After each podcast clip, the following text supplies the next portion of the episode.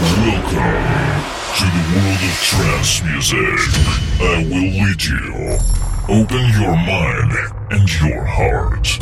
Listen and enjoy your journey into the world of trance territory with Alex Mopper.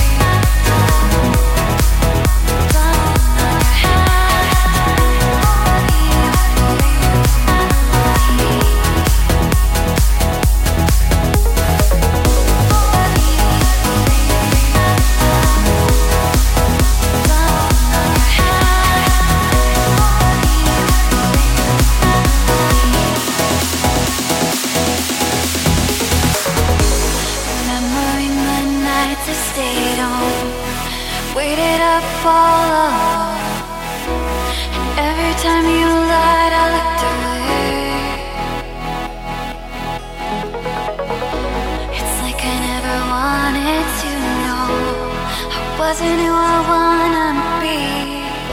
Was bringing out the worst, the worst in me.